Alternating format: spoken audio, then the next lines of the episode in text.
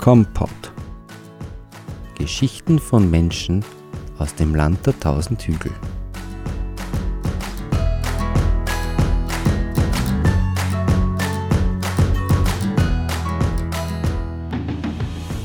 Am 1. September jährt sich der Kriegsbeginn des Zweiten Weltkriegs zum 80. Mal. Mir gegenüber sitzt einer, der das miterlebt hat und für einen Mann aus der buckligen Welt eher ungewöhnlich auf einem U-Boot Dienst versehen hat. Wir werden aber nicht nur über den Krieg plaudern, weil da gibt es so vieles in seinem 94-jährigen Leben, das es zu erzählen gibt. Willkommen, Herr Vincent Seidel. Danke, danke. An meiner Seite habe ich heute wieder Unterstützung. 80 Jahre und damit genau so viel, wie der Kriegsbeginn her ist, liegen zwischen ihr und Herrn Seidel. Servus, Amelie. Hallo, es freut mich, heute hier sein zu dürfen. Fangen wir am Anfang an. Geboren am 27. Jänner 1925, mitten in der Zwischenkriegszeit in Kirchschlag in der buckligen Welt. Jawohl. Herr Seidel, was sind Ihre ersten Erinnerungen? Oh, weiß ich schon. Ja? Äh, mein Geburtshaus war im Hause, was heute Abel ist, Ja? links das Wohnhaus in der Günzer Straße. Das war damals ein kleines Haus, noch nicht gebaut. Und dort ähm, war halt, das Haus hat Hübel geheißen, das weiß ich auch. Und meine erste Erinnerung dort war, äh, vis-à-vis ist die Firma Handler damals schon aktiv gewesen, Zimmermeister Handler, der Vater vom Walter Handler Ja. war das. Und sogar der Großvater hat dann noch begonnen. Und äh, wie ich halt ein kleiner, schlimmer Bub war, bin ich immer, wenn ich auskönnen hab, nach Hause umgerannt über die Straße, war gleich vis-à-vis. Und dann haben die Zimmerleute öfter im Hof äh, auf die Art, wie es damals war, Bauholz zugerichtet. Und die beiden haben das Holz bearbeitet. Ja. Und das war, hat mich ein bisschen fasziniert, als kleiner Bub.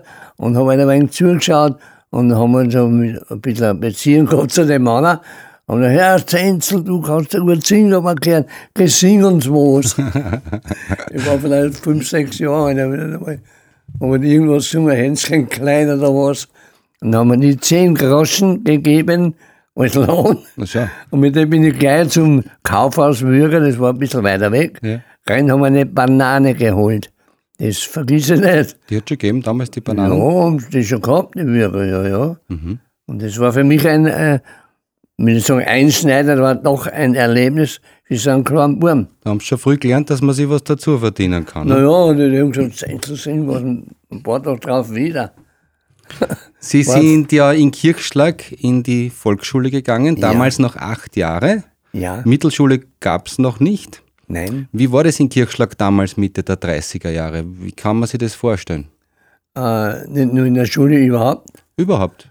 Naja, relativ waren wir halt durch die bucklige Welt rückständig. Mhm. In allem irgendwie Verkehr sowieso und ich habe fast nicht mehr ein Auto gehabt. Ich weiß gar nicht, nicht 30 Jahre, wer es gehabt hätte. Und mein Vater hat aber dann müssen beruflich, weil der Vater war mit seiner Familie vorher in Aspang Aha. nach dem Ersten Weltkrieg von der Gefangenschaft nach Hause gekommen. Und sein Bruder war der Älteste. Die Brüder waren alle aus Mährisch-Rothmühl im Sudetenland geboren Ja. und sind alle nach Österreich äh, ausgewandert, weil da hat es Arbeit gegeben, besonders in Wien. Und, und so haben die Buben halt Geld verdienen müssen. Das heißt, die Seidels sind zugereist zusammen. Ja, sind zur Rasse von Mährisch und Mühl. Rein Sudeten- Sudetendeutsch. Und, und da hat er sich, äh, der Bruder, der war der Ältere, war der, der wie soll man sagen, der Clevere. Der hat sofort gemerkt, dass Ethanit, das wird ja allen was sagen, Ja, ja. das Material, Dachmaterial Ethanit, da im Kommen war. Das ist erst im, im 11er Jahr entstanden, mehr oder Ja. weniger durch Hatschek in Vöcklerbruck erzeugt und ist halt, die wollten natürlich das forcieren, das Material. Ja. Und der Bruder von meinem Vater hat das sofort überzogen und hat mit Ethanit einen Vertrag abgeschlossen. Er wird sich bemühen, dass er das Material mal verlegen kann. Ja. Das war ganz was Neues, früher immer nur Ziegel bearbeitet. und hat das so durchgeführt und war Gebietsleiter schon von ganz Österreich, schon gleich. Und der Vater als Bruder, wie von der Gefangenschaft gekommen ist, von der russischen, hat sein Bruder gesagt, du musst gleich bei mir helfen. In Aspang haben wir eine Wohnung gesucht, beim Distelmeister, ich weiß heute noch das Haus. Und dann hat er halt begonnen, seinem Bruder am Dach zu helfen. Wir reden dann noch über, über Ihren Job als Dachdecker. Ich ja. möchte nur vorher noch ein bisschen ähm, erfragen, wie das in die 30er Jahre sonst so im Umfeld von Kirchschlag war. Ist da zum Beispiel ich meine, die Nazis sind aufgekommen. Das nationalsozialistische oh. Gedankengut ist schon langsam gekommen. Hat man das in Kirchschlag schon gemerkt? Nein, ganz wenig. Ich war in der Eiderstraße dann zu Hause, wie mein Vater ein Haus gebaut hat, im Jahre 30 in der Eiderstraße ein Haus gebaut. Ja. Und da haben wir natürlich alles mitgekriegt und drei Häuser weiter. Und der war sehr anfällig für die Nazizeit und hat schon illegal sich äh, betätigt war der allererste am 28, 38. März. Im nächsten Tag hat er eine SA-Uniform gehabt, wo der Herr, wissen wir bis heute nicht. Das ist scheinbar schon alles gerichtet. Der war der allererste mit der Uniform SA. Und wir haben ja keine Ahnung gehabt, was das ist. Mhm. Aber das hat man dann ja längst dann erfahren. Und der war schon ziemlich aktiv. Und mein Vater war aber heimatverbunden sowieso vom Sudetenland her und auch so und er war bei der Heimwehr. Die Heimwehr war ja die ursprünglich war, eher gegen die Nazis, ne? Ja, war mehr oder weniger ÖVP gerichtet. Ja. Die Vaterländische Front hat die Partei geheißen. Ja. Also man hat da schon was mitbekommen, aber hat man noch nicht so einordnen können. Das, das ist halt richtig, ja.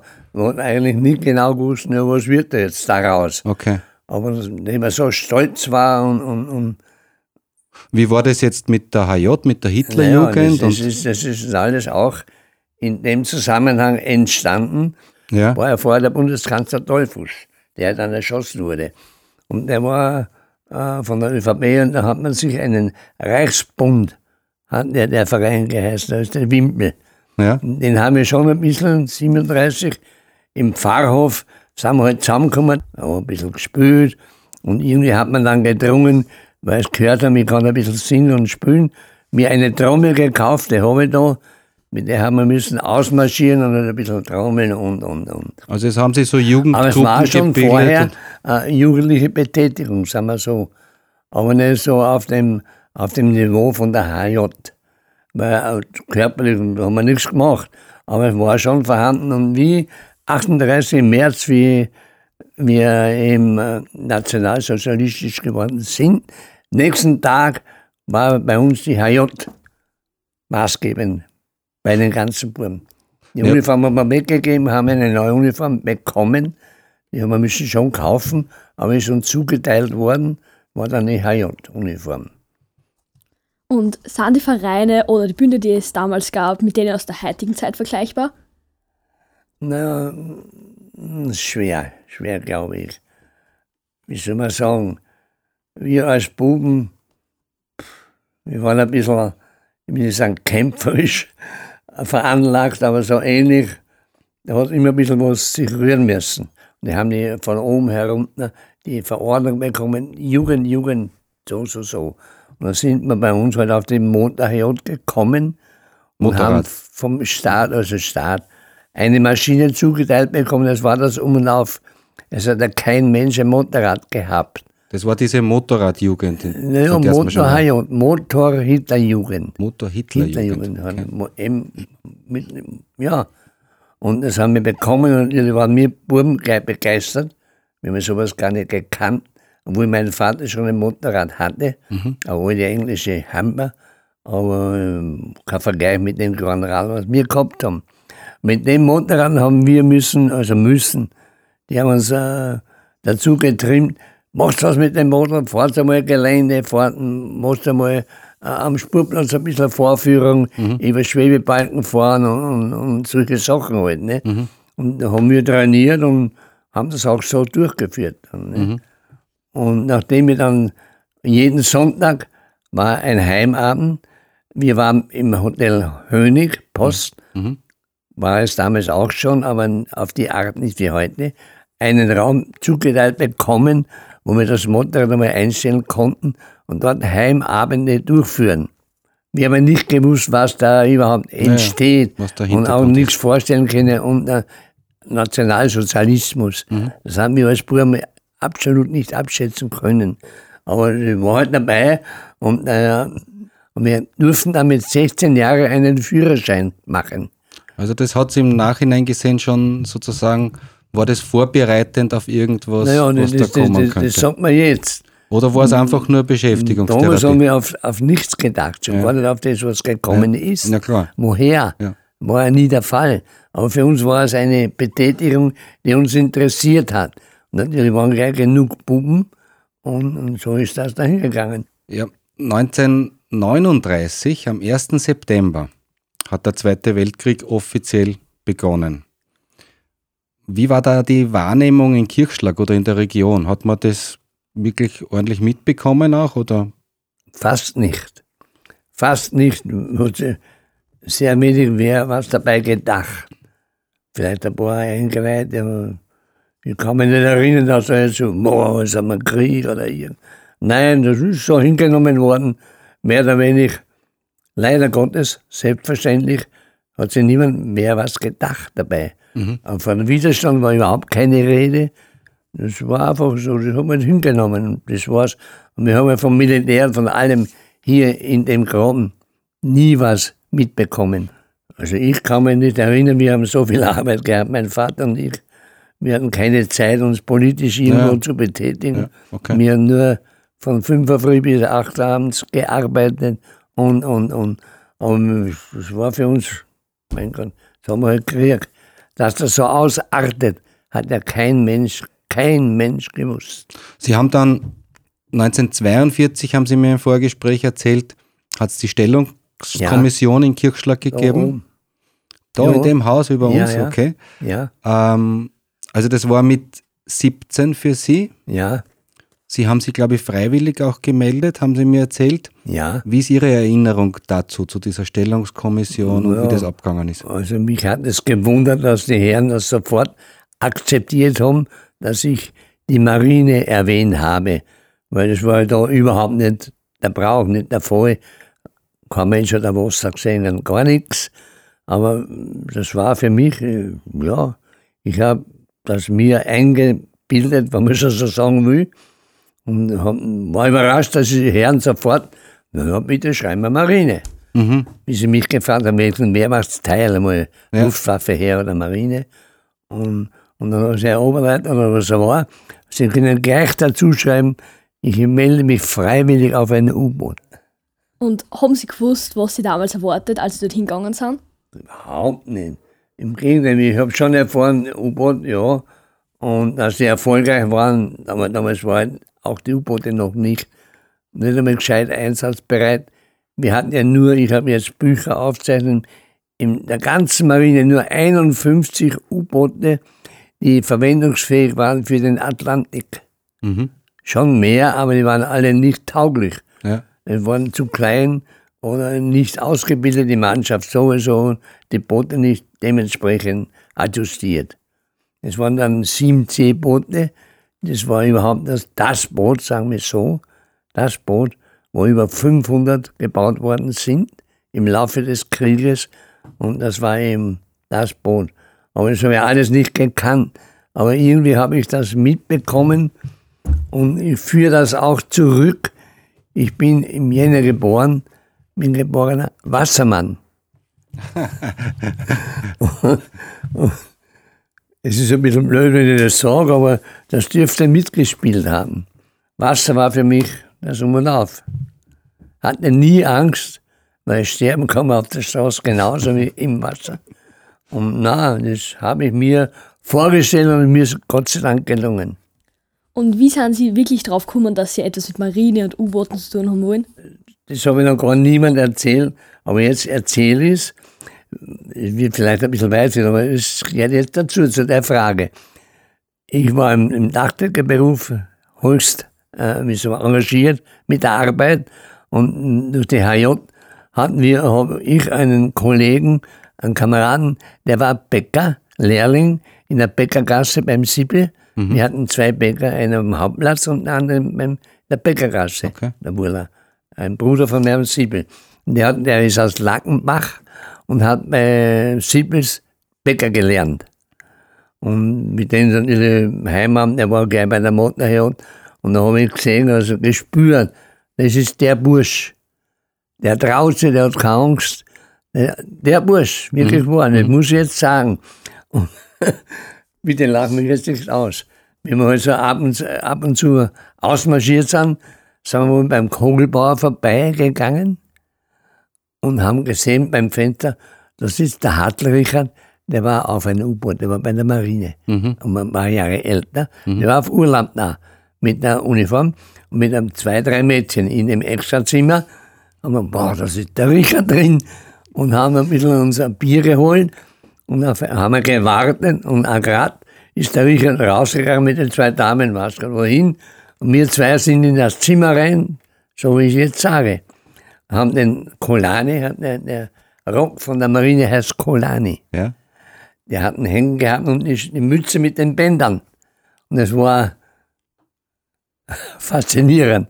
Haben wir schnell runtergezogen, angezogen, eine Hütze aufgesetzt, vor dem Spiegel gestellt. Der Fritz sagt, hurra, das ist meine Uniform.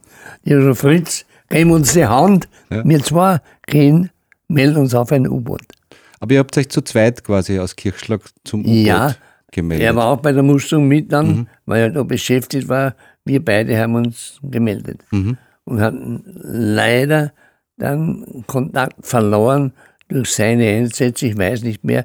Bin sogar einmal nach Lackenbach gefahren, vor vielleicht 20 Jahren. Mhm. Aber auf dem Krieger denkt man, er ist gefallen, das habe ich schon gewusst. Okay. Habe geschaut, ob der Fritz Hahn, hat er geheißen, ob überhaupt noch aufscheint. Natürlich ist er aufgeschienen, alles gestimmt, 44 ist er gefallen. Wie verlief der Abschied mit Ihrer Familie? Oh, der war, der war ziemlich äh, trocken und mein Vater war so ein harter Knochen. Die Mutter konnte gar nicht anders wie Ja sagen. Ich habe auch nicht viel gefragt. Er hat nur gesagt, du blöder Bur, du musst zur Marine. Und so, Vater, ich will's. Na dann geh. Okay. Das war's. Zack, weg war er, der Vinzenz. ja, ja. Und wie ist dann weitergegangen? Dann seid ihr einmal zur Ausbildung gekommen. Ja, zuerst der Arbeitsdienst. Okay. Beginn einer jeden militärischen Laufbahn in dem Alter mit 18 Jahren musste zum Arbeitsdienst. Wo war das? Das war in Iglau, in der Tschechei, okay. Tschechoslowakei, in Iglau, ist ein bisschen bekannt, südlich. Und dort mussten wir uns melden, mit der Bahn in Wiener Neustadt melden, waren uns mehr, alle 25 geboren und mit dem Zug halt nach Iglau gekommen. Da war auf dem Meer eine neue Anlage mit zwei, also beim Heer würde man sagen, Kompanien. Das war es aber nicht beim Arbeitsjahr, das anders, waren das Abteilungen. Das waren zwei Kompanienabteilungen, neu gebaut, alles Holzbaracken, perfekt, perfekt, im Spiegelbild gebaut, dass jeder mit okay. den anderen Kindern konkurrieren, wer ist da schneller, wer ist da besser. Es war so gebaut. Und mitten im Winter, da hat es schon 30 Zentimeter Schnee gehabt, da oben in Iglau, im Jänner. Und hm, ja. Was habt ihr da für Arbeit versehen? Ja, hat mit Arbeit überhaupt nichts zu tun gehabt, nur mehr oder weniger Ausbildung, Ausbildung. Ausbildung. Mhm. Also, also Grund, körperlich, Grundausbildung sozusagen. Grundausbildung, körperlich mehr als wir wehrtechnisch. Wir hatten kein Gewehr, das hat es dort nicht, aber einen Spaten. Okay. Der Spaten hat das Gewehr ersetzt, aber, aber ordentlich. Nur eine ganz kleine Anmerkung, ist ja fast jeden so gegangen, abends bei einer Stubenabnahme durch den äh, diensthabenden Offizier ist der, in, waren zehn Mann in einer Abteilung in der Baracke, ist er gekommen und wir hatten ja vor der Tür eine Stellage, wo die Spaten perfekt aufgestellt waren. Und es war dann schon so der Brauch, auch bei uns ist das einmal eingetroffen, dann kommt er zur Visite abends und hat irgendeinen Spaten entdeckt, der nicht so gepflegt war, wie er sich vorgestellt hat. Und die, alle zehn Spaten hat er genommen, hat sie rausgeschmissen in, in Schnee, einen halben Meter Schnee oder 14 Meter und hat gesagt, in zehn Minuten will ich die Spaten alle wieder sauber, blitzsauber und in Ordnung auf der Stellage wiederfinden. Jetzt müssen wir mal die Spaten suchen, und wer ist welcher. Mhm. Bis wir den eigenen gehabt haben mit Schmierelpapier nochmal schmieren, schmieren, nochmal. Der musste glänzen wie ein Spiegel. ja. Aber das war schon hart. Das ist klassisch Grundausbildung. Ja, aber es hat dann auch dazugehört. Und ne, eines Morgens nach der Frühstück kommt zu mir ein Ausbilder und sagt, du Seidel, du musst dich morgen um 8 Uhr im Büro vorne melden, äh, du, musst, du wirst verwendet. wohin, hat er mir nicht gesagt. So war ich ganz weg und gesagt, was habe ich denn angestellt? Nein, du musst am 8 Uhr dort sein, nächsten Tag. Bin dann hin um 8 Uhr und der Chef in dem Büro hat mir, ja, du bist der Seidel, du musst morgen um 9 Uhr in Igla in der Stadt Ordonnanz machen für die Frau vom Arbeitsführer, vom General, mhm. in seiner Privatwohnung. Der hatte dort eine Judenwohnung gekauft, mhm. kassiert und mit der Familie dort gelebt. Und ich musste dort Holz hacken, Holz tragen, Kübel ausleeren und, und Kohlen schippen und, und seine Stiefel putzen und, und, und. Das wollte ich aber nicht, ich habe mich sogar gewehrt und hat er mir sofort gesagt, wenn du noch willst, dann wirst du gleich was anderes erleben. Und das war das erste Mal, dass ich sowas gehört habe. Ich habe ich das durchgeführt mhm. und scheinbar auch zufrieden. Und dann bis zum Ende des Arbeits, waren drei Monate, mhm. also Februar, März, Ende März, äh, sind wir dann entlassen worden, aber sofort überstellt worden zur Marine. Und da hatten wir auf den Einberufungsbefehl bekommen, ohne Unterbrechung von Igla nach Frankreich, nach Algerien, Lothringen, Elsass-Lothringen. Elsass-Lothringen, ja. Das war unsere Schiffsstammabteilung, hat das geheißen. Das war die Grundausbildung von der Marine. War schon mehr soldatisch ausgerichtet wie beim Arbeitsdienst. Du seid auch gleich aufs Schiff Und, gekommen, oder? Nein, na, lang nicht. Das haben wir mal militärisch müssen uns ausbilden exerzieren, marschieren und, und, und Gewehrgriffe, Scharfschießen, alles, alles. Aber von der Marine haben wir gar nichts gesehen, von dem Schiff. Das war im Gebirge in Elsass-Lothringen ganz heraus. Ja, aber nur hatten wir dann während der Ausbildung äh, mal einen, einen Tag, wo uns alle müssen melden im Büro, in eins eingerichteten, und dann waren Unteroffiziere und Offiziere und wir haben aus der Mannschaft, wie wir heute nicht waren, ungefähr 800 Mann waren in der Kaserne, haben sie die, die tauglichen äh, Laufbahnen für der Marine, die Marine hat ja zwölf Laufbahnen, vom Funke über Tapete, über, über, über, über. Und die haben sie herausgesucht, wer eignet sich für so eine Laufbahn. Mhm. Und das war nur in dem Sinne möglich, dass man, wenn man aufgerufen wurde, reingegangen ist in die Klasse, war nur Schulklasse von der Marine. Und da waren zwei Herren und die haben uns getestet. Und dann mich, ich war schon auf Funk mehr oder weniger vorbereitet, weil da, sie brauchten Funker wahrscheinlich. Okay. Und da mussten wir nachtasten, was der mit der Funktaste vorgegeben hat. Äh, Marine Verständigung besteht ja nur aus Tastenfunk, mhm. nicht aus Sprechfunk. Also Morse? Hat es nicht gegeben, mhm. absolut nicht, nur die Morse-Daten, die Morsezeichen. Und der hat uns nur die, die da oder irgendeine Morsezeichen vorgegeben, das mussten wir nachgeben mit der Hand. Mhm. Und da hat er innerhalb von zehn Minuten gesehen, du tauchst zu einem Funker oder nicht. Okay, ja. Und da sind Sie dann so die Funker einteilt worden? Haben Sie der Funker. das wollen damals oder wollten ja, Sie ja, schon? Von, von Wehren hat dann keine, nicht einer gesagt, ich will nicht.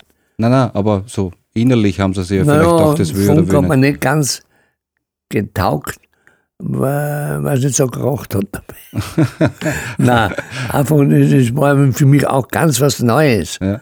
Aber es war so und ja, dann sind wir von dort weg, von Algering nach Aurich in Norddeutschland. Kurz herunter Wilhelmshaven ist Aurich. Ja. Dort wurde eine, eine Nachrichtenschule gebaut vor dem Krieg eine Riesenanlage mit zehn Kompanien, Häuser, wahnsinnig viel. Und dort wurden wir als Funker ausgebildet. Und da hatten wir den ersten englischen Luftangriff. Das war im Oktober 43. Auf einmal Fliegeralarm war nie der Fall.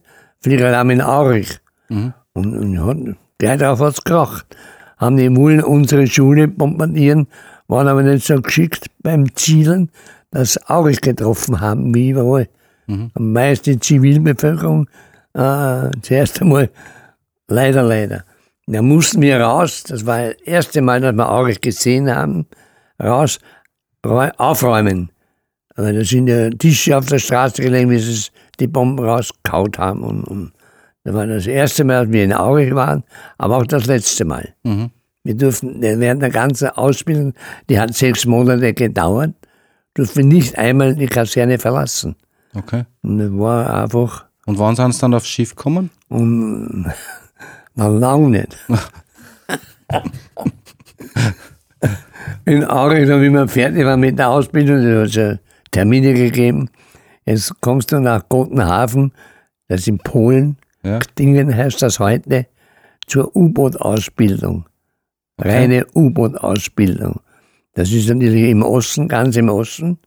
Aurich ist an der Atlantikküste ja. und Gotenhafen ist im Ostsee, also bei Danzig in der Nähe, wenn das was sagt.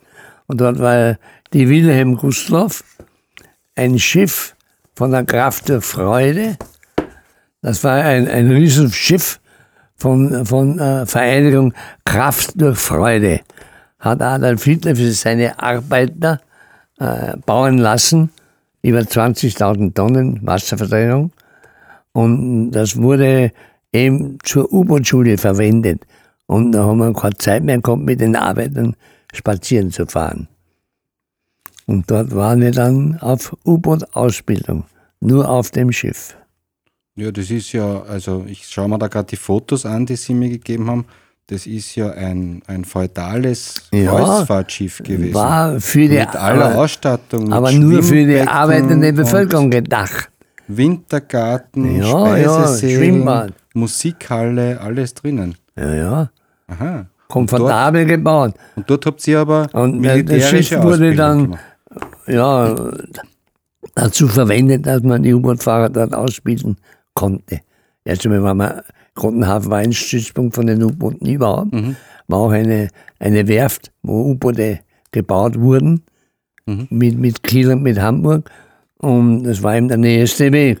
Und auch die sinnvollste Verwendung für das Schiff. Weil Spazieren von hat damals nicht mehr gegeben. Ja, die, die, Arbeiter sind vorher, das Schiff ist, glaube ich, ein bisschen früher vom Stapel gelaufen. Jedenfalls wurde das dort so verwendet. Und auf dem Schiff, ja, wurden wir ausgebildet. Und das hat dann mit allem drum und dran, was U-Boot-Ausbildung belangt, vom Tieftauchen mit Tauchretter retten und solche mhm. Sachen, kann man schwer erzählen, aber es ist ja so, wurde dann ausgebildet. Und wie wir mit der Ausbildung, mit dem Rahmen der Ausbildung fertig waren, haben wir mich sofort von Gotenhafen, von Danzig Dingen nach Bergen nach Norwegen. Mhm. Das war ein Unterwasser-Horcher-Lehrgang und speziell nur für Unterwasser-Horcher. Mhm. Also hat die Technik belangt. Mhm. Da konnte man nur die Schaumgeräusche, die andere Schiffe, in dem Fall feindliche Schiffe, verursacht haben, orten mhm. mit einem Gerät und ungefähr die Entfernung und, und, und. Das haben wir in Bergen müssen durchführen. Mitte Februar war die Ausbildung zu Ende. Dann, dann bin ich das erste Mal nach Neustift in Holstein gekommen. Das war auch ein, ein Marinestützpunkt in der Ostsee. Und von dort weg ein paar Tage. Und von dort weg sind wir gleich nach einem, nach einem Funkmesslehrer nach Husum gekommen. Husum ist auch an der Nord, also ganz oben, Flensburg, Husum, vor Dänemark. Dort war eine Station zu dem Lehrgang und, und kaum waren wir dort. Mitte März sind wir dann nach Litoké, nach Nordfrankreich, wieder zu einem Funkmessbeobachtungslehrgang. Es war nämlich so, die Marineleitung, also besonders die U-Boot-Leitung, war dem Ganzen extrem ausgeliefert, weil wir doch sehr viele Verluste hatten. Und die Ursache war, dann ist man draufgekommen, die hatten uns früher geortet mit dem Boot im, im Meer, als wir gedacht haben. Mhm. Und, und keine Menschen gesehen, auf einmal war eine Ordnung vorhanden und gleich drauf der Flieger mit den Bomben. Da haben die schon so nah gehabt. Die haben schon nicht so nah, die haben äh, Funkmessgeräte gehabt, die hauptsächlich dann von, äh, von Amerika, die waren mhm. schon involviert und die haben auf Technik sicher mehr gehalten wie alle anderen.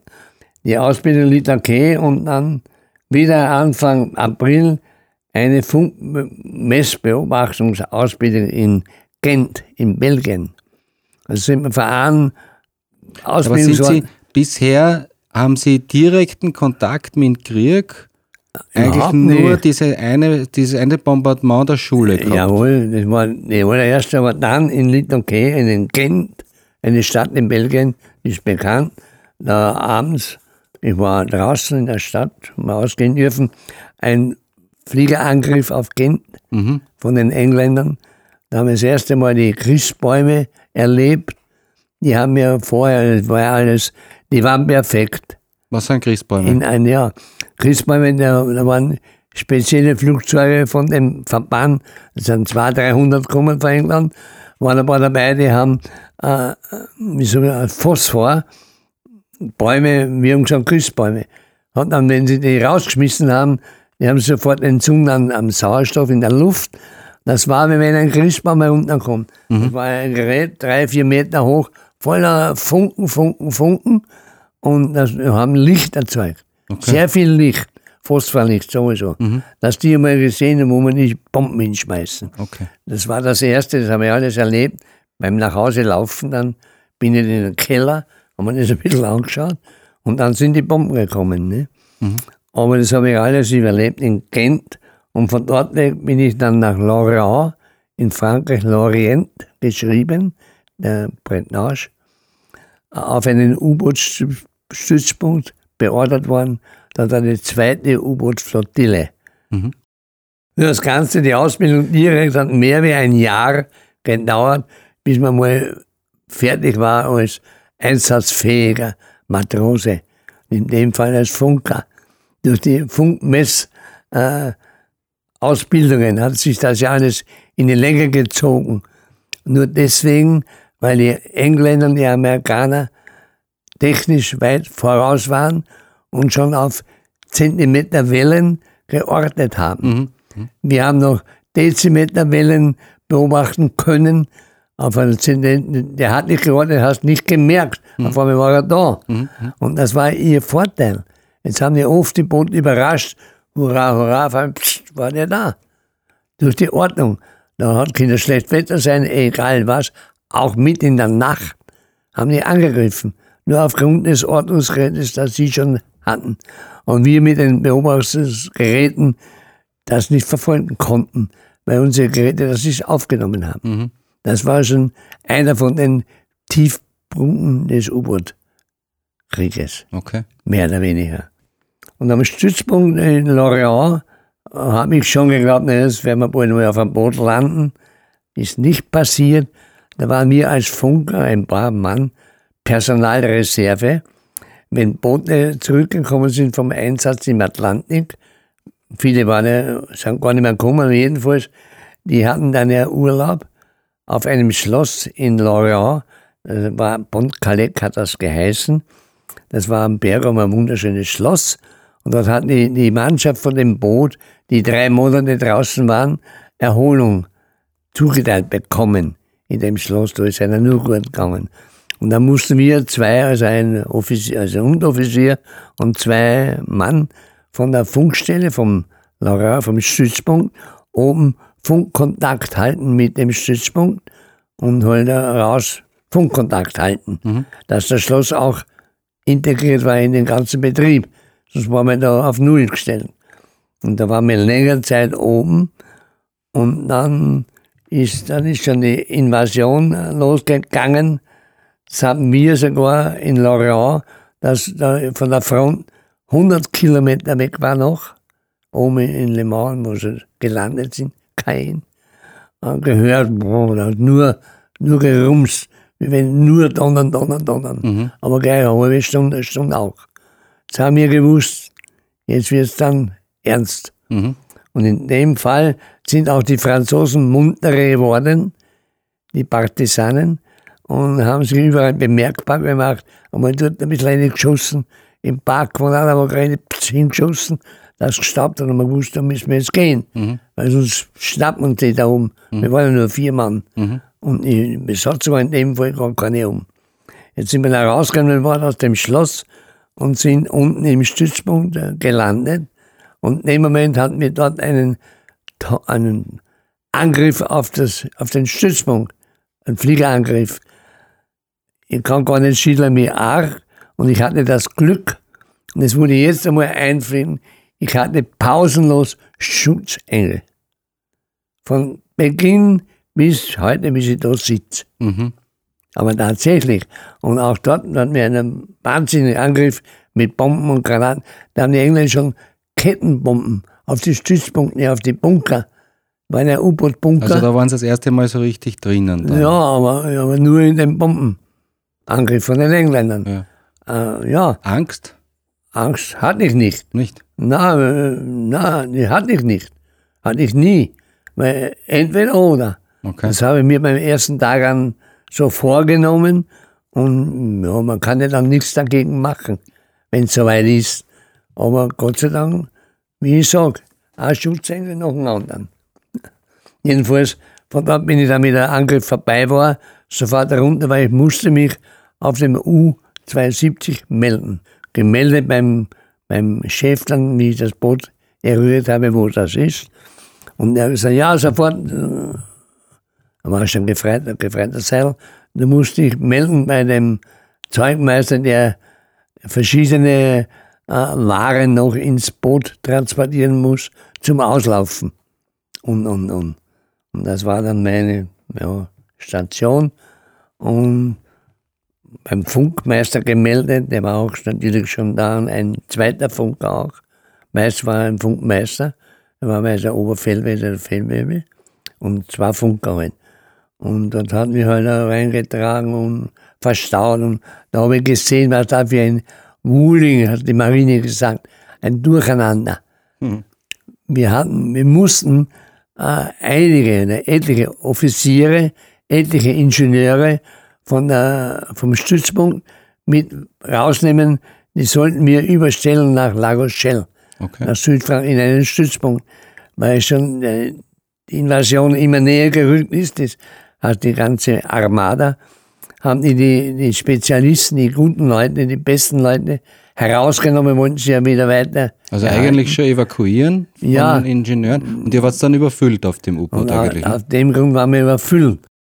Wir waren kaum draußen mit dem Boot aus dem Bunker in Lorient und, und äh, mussten sofort die Beobachtungsstelle besetzen als Funker. Hatten wir den Befehl und, und so schnell hatten wir gar nicht schauen können. Ich glaube, das, Boot war kein- das Boot war keine 100 Meter aus dem Bunker, hatten wir schon die erste Ordnung von den Engländern dass die haben schon festgestellt, halt, da gibt's wieder ein U-Boot. Und, und so war es auch. Und was ist übrig geblieben, nachdem die, die Ordnung schon so laut war? Dann konnte man nach der Lautstärke gehen. Ja. Je lauter die Ordnung war, umso näher war der, der geordnet hat. Der hatte natürlich immer Bomben mit. Ne? Seidel, wenn ich das richtig gelesen habe, ist dieses U-Boot zehn Tage aber noch gefahren, bis versenkt wurde. Ja. oder? Das heißt, ihr habt vom Auslaufen weg die erste Ordnung gehabt und zehn Tage lang immer wieder Gekämpft, dass wir bombardiert worden, Nein, geortet worden bombardiert oder nicht einmal. nicht einmal. ausgelaufen und immer wieder haben uns die äh, verfolgt. Die stellen ja den Kurs fest. Ja. Wenn die sehen, die ver- Wer hat alles jetzt wen verfolgt? Ihr habt Die andere verfolgt? Engländer haben uns verfolgt. Nee, eben, ja. Wir waren nur mehr, ich ich will nicht sagen, Ohrmutschkerl. Ja. Wir waren dem ausgeliefert, bis geht nicht Also ihr mehr. seid davon gefahren. Zehn am, Tage letz- habt ihr am davon gefahren. letzten äh, ja, Abdrücker. Mhm. Und die waren so überlegen, hauptsächlich durch die Funkmessanlagen. Ordnung und Messen. Und zu diesen, in diesen und- zehn Tagen auch niemals Ja, ein das Angstgefühl immer, oder Ich so? habe das genau verfolgt. Wir waren ja als Funker vis-à-vis vom, von der Koje vom Kommandanten. Mhm. Auf einem 7C-Boot ist das so links, der, also rechts der Kommandant, links die Funker, dass wir gleich neben haben. Und da haben wir immer wieder mitgekriegt, also kaum waren wir in der Nacht über Wasser, dass wir die Batterien aufladen konnten durch den Dieselbetrieb. Anders ging's ja nicht. Aber kaum haben wir das haben die schon wieder geordnet. Also die haben den, den Kurs genau, den Kurs, jetzt sind wir da. Dann haben sie gewartet, ah, jetzt sind wir da. Und so ist es gegangen. Mhm. Haben sie immer verfolgt. Und wir immer wieder rauf und runter und rauf und runter. Verfolgt mit Flugzeugen? Nur mit Flugzeugen. Flugzeugen. Also diese Flugboote Das waren das. Sunderland-Flugboot war das Um und Auf da unten überhaupt. Und nur mit Flugzeugen. Schiffe auch vielleicht, aber das kriegten wir ja nicht mit. Wir haben nur die Ordnung immer gehört und schon wieder mussten wir tauchen, weil sonst hätten wir schon keine Bomben am Kopf. Aber gehabt. am zehnten Tag haben sie euch dann doch bombardiert, Naja, oder? da haben wir nicht mehr können. Ja. Da mussten wir oben bleiben. Dann war es so weit, dass die Batterien total leer waren und ich sofort mitgekriegt habe, wie befohlen hat, die äh, Flakbesatzung muss sofort rauf zu den Schützen. Die waren ja auf der Brücke. Zwei, drei Sieben und zwei Vierling. Und kaum waren die oben, hat schon gerattert, gescheppert, haben die schon den Angreifer beschossen toll, aber scheinbar nichts erreicht. Und kaum waren die soweit, haben die Bomben die geworfen. Und dann muss ich wieder meinen Schutzengel erwähnen, der Bombenschütze von dem, von dem Flugboot, von der, der hat nicht so gut getroffen, wie er hätte sollen. Jetzt hat er uns nicht direkt getroffen mit der Bombe, aber unmittelbar neben dem Boot und hat durch die Explosion mehrere Bomben, vier waren es, vier Bomben, äh, das Boot sehr beschädigt. Die Ruderanlage, die Schraubenanlage, durch die Explosionen der Bomben hat er da alle erschädigt. Jetzt konnten wir eigentlich nicht mehr manövrierfähig sein. Das hat der Kommandant sofort festgestellt, wie alles mehr oder weniger vorbei war. Da können wir nicht einmal aus, wir müssen aus dem Boot. Das war. Und da hat er befohlen, alle Mann vom Ort. Und da war auch ich nicht der Schnellste. Ich hatte keine Angst vom Sterben. Kann ich da ruhig sagen. Ja. So man mir auch mehr für blöd hinstellen. Aber ich hatte keine Angst. Habe immer meinen Schutzengel hinten gespürt. Und wenn ich das im Detail erzählen soll oder darf, äh, wir waren zu zweit. Mein Funkkollege, der war der Zweite, wir hatten bei der Ausbildung äh, die Order, wenn die Tiefenruder nicht mehr fähig sind, das zu bedienen, müssen zwei Funker das Tiefenruder bedienen. Das ist ein Rudergerät für das Auf und Nieder. Und die waren weg, die waren bei der Flakbesatzung oben. Jetzt waren die leer. Jetzt sind wir beide zu den Tiefenrudern gestürzt und wollen die betätigen. Und ich habe sofort gesehen, da geht ja nichts, das spricht ja. überhaupt nicht mehr an. Aus. Und der Kommandant hat das auch gesehen, der war hinter uns. Der hat gesagt, raus, ihr beide, raus aus dem Schiff. Alle waren von Bord. Und da sind wir raus, der Kommandant zum, ich war einer der allerletzten, zufällig oder auch nicht, ich habe mich nicht gefürchtet, ach so nicht und so nicht. Und sind dann von, dann musste man von der Brücke auf das Boot springen, weil die Brücke war drei Meter Höhe wie, den, wie das Oberdeck. Hatte nur einen Ausstieg gegeben. In dem Fall, das war der Brückenausstieg. Und bin runtergesprungen und in dem Moment fliegt der, der, das Flugboot, der Kanadier, daher. Ich habe ihn schon gesehen, ganz tief, 20 Meter über uns, kommt er daher. Boah, und jetzt ist passiert. Und schaltet in dem Moment den Scheinwerfer. Kurz vor dem Boot hat er Licht gemacht. Wir waren taghell beleuchtet. Noch dazu hatten wir ein Meeresleuchten. Die ganze Atlantik bis Kaya war voller Lichter. Das ist ja so eine Naturerscheinung, keine. Also wurscht, der kommt daher nicht. Da, und jetzt ist, jetzt ist vorbei. Hab Kreuz gemacht, das weiß ich heute noch. Und hab nur gesagt, Vater, Mutter. Und hab gewartet, bis der, der war über unserem Boot, 20 Meter drüber mit dem riesen Flugboot, auf die Maschinengewehre drückt und uns wegputzt, uns zwei. Hat er nicht gemacht. Wir waren ganz weg und hat auch keine Bomben geworfen. Der dürfte keine Bombe mehr an Bord gehabt haben und die Schützen haben einfach uns leben lassen, sagen wir so. Verschont, ja. Das waren richtige Seeleute, gebildete, ausgebildete Engländer sowieso und Kanadier auch. Wenn ein Matrose in Seenot ist, dann ist er zu unterstützen und nicht zu bekämpfen. Okay. Das ist eine Regel bei der Kriegsmarine. Bei uns gewesen, bei denen genauso. Das dürften die auch gehalten haben. Der hat gesehen, das Boot war zum Teil schon unter Wasser, das Vorschiff. Also wir waren schon schwer ver, äh, Verwundet kann man nicht sagen, aber beschädigt. Und, und hat einfach nicht draufgedrückt und ist über uns weggezogen. Ich habe den Kerl noch sitzen gesehen in der Kanzel. Er ist so seitlich dann weggezogen und habe gesehen, wie der, der Pilot da über uns wegzieht und sofort Leuchtfeuer geschmissen hat. Damit die Schiffe sie dann finden. Ja, das waren phosphorgerätene Fässer. Phosphor oder der Inhalt. Und die haben sich entzünden. Und in Abstand von einem Kilometer von der Momentierungsstelle weg hat er im Umkreis drei so Leuchtfeuer geschmissen. Die haben gebrannt. Ich meine, mit einem Meter brennt es, als wenn der Stahl. Wie lange hat es dann dauert, bis Schiffe da Ja, waren? und, und unsere Leute waren schon alle vom Mond, alle. Wir zwei waren die Letzten. Und dann kommen dann auch. Und die haben wir dann mehr so gekriegt.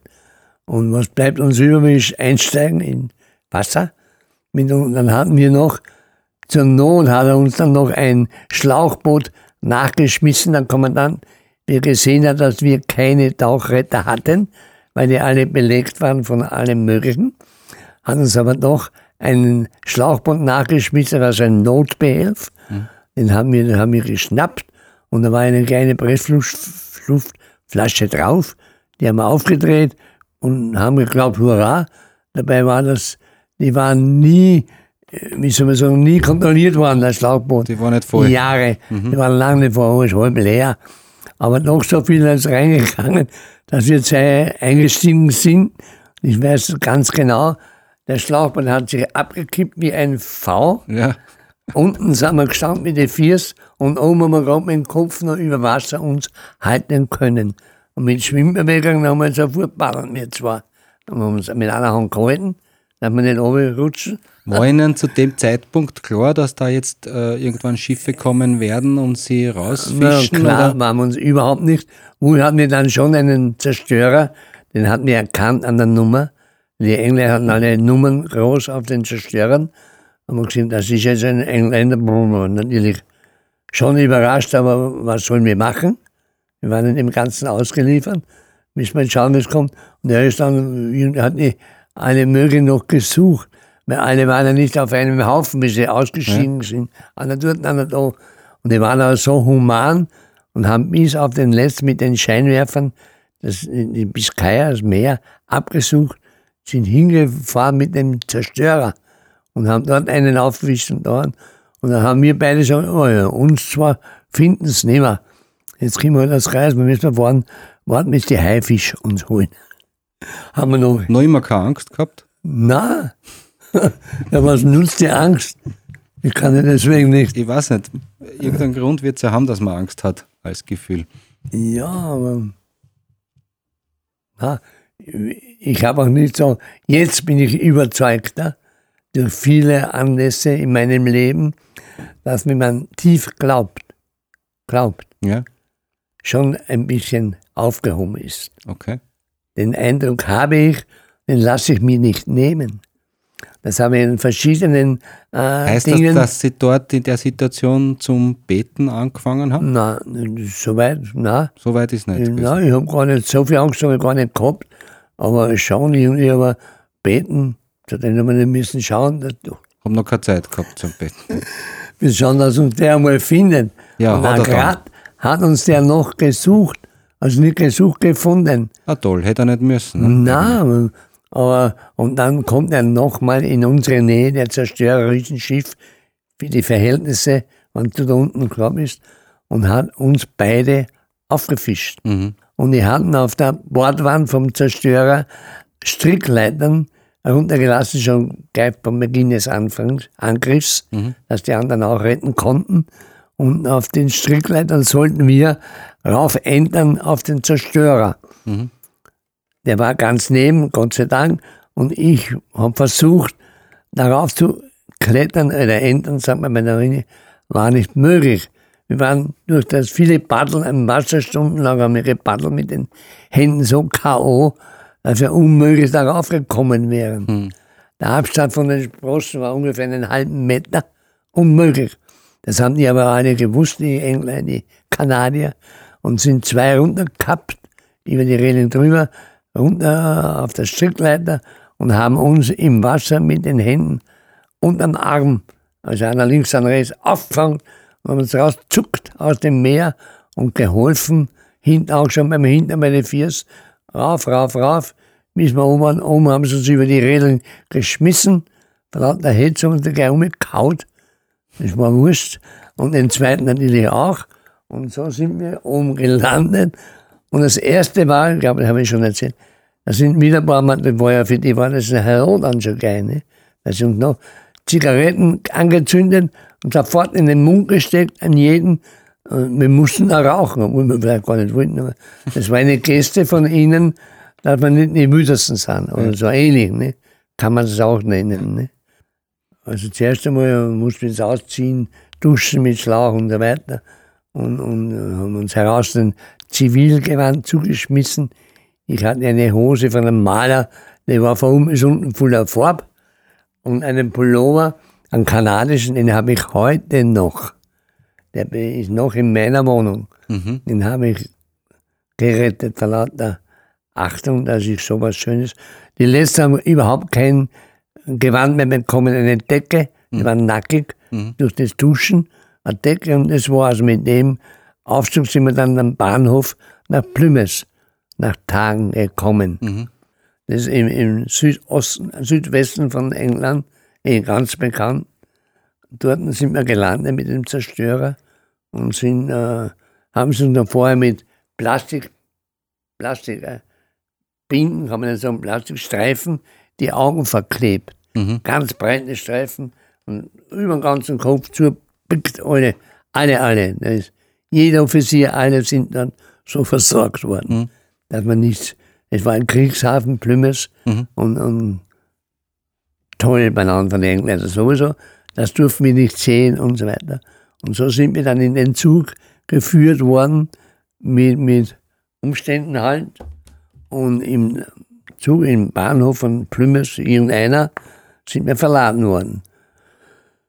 Wie wir dann alle drin waren, durften wir die Plastikbinden herunternehmen und sind wir in ein Lager gefahren. Gefangenenlager war alles schon vorbereitet. Ist ja schon längste Zeit so gegangen. Wir waren ja nicht die Ersten. Ne? Und dort sind wir verhört worden. Und da habe ich auch ein kleines Erlebnis, wie ich drauf war zum Verhören. Einer nach dem anderen reinkommen in ein Zelt. Waren ein paar Offiziere dort und, und, und. Und ich habe mich gemeldet. Matrose Seidel. Er sagt, aha, Sie sind der Seidel. Wie der das gesagt hat, habe ich gesagt, du bist ja kein Engländer, englische Uniform, Offiziersuniform. Mhm. Also, und wo haben Sie gedient? Was für eine Nummer? Und denn das gibt's ja nicht, der redet ja komplett Deutsch. Mhm. Und dann habe ich so eine, noch verschiedene Fragen. Ich habe nichts geantwortet, was sie nicht gefragt haben, Ja. was das Boot betrifft. Weil sie wollten wissen, wie viel Tonnen, wie viel Kraftstoff wir haben, wie viel Tapete und, und, und. und. Habe ich nie geantwortet. Jetzt haben sie uns eingedrillt. Ich war dann Licht und dann zum Schluss hat er gesagt, hat er gesagt du brauchst uns gar nichts sagen, wir wissen mehr, als du glaubst. So hat er das gesagt, dann war ich ganz weg. Dann hat er gesagt, wie der Kommandant heißt, wo wir ausgelaufen sind, wo wir hin wollten, wie viele Leute am Boot waren und, und, und, und. Alles. Hat sich herausgestellt, es war ein Wiener, ein Jude, der war in der amerikanischen äh, Wehrmacht Ja. gelandet und haben, haben sie Herr, Herr eingesetzt als Verhöroffizier. Okay. War er perfekt, wählerisch, kannst du gleich sagen. Ne? War für die was. Aber im Großen und Ganzen sind Sie in der Gefangenschaft sehr gut behandelt worden. Das, ja, ich würde sagen, also ich vorausstelle überhaupt nicht, weil ich wäre mit allem zufrieden gewesen, aber das habe ich festgestellt. Mhm. Dass die Engländer, das haben wir ja immer wieder gehört, die sind wohl brutal im Kampf, wenn man schon so nennen will, aber auch fair dem Feind gegenüber, wenn es soweit war. Mhm. Wenn er sich nicht wehren hat können, dann waren sie fair. Mhm. Das haben wir drüben schon erlebt. Also wir sind nie schlecht behandelt worden, kann man nicht sagen. Mit dem Essen, ja, mein Gott, das ist halt ein bisschen, Das englische Essen mag man heute noch nicht. Am 13.07.1946 genau sind Sie aus der Gefangenschaft zurückgekehrt Ja. nach Kirchschlag. Ähm, was ist da bei Ihnen vorgegangen, wie Sie zurück in die Heimat gekommen sind, in den ich Heimatort? glaube, das habe ich schon einmal erwähnt.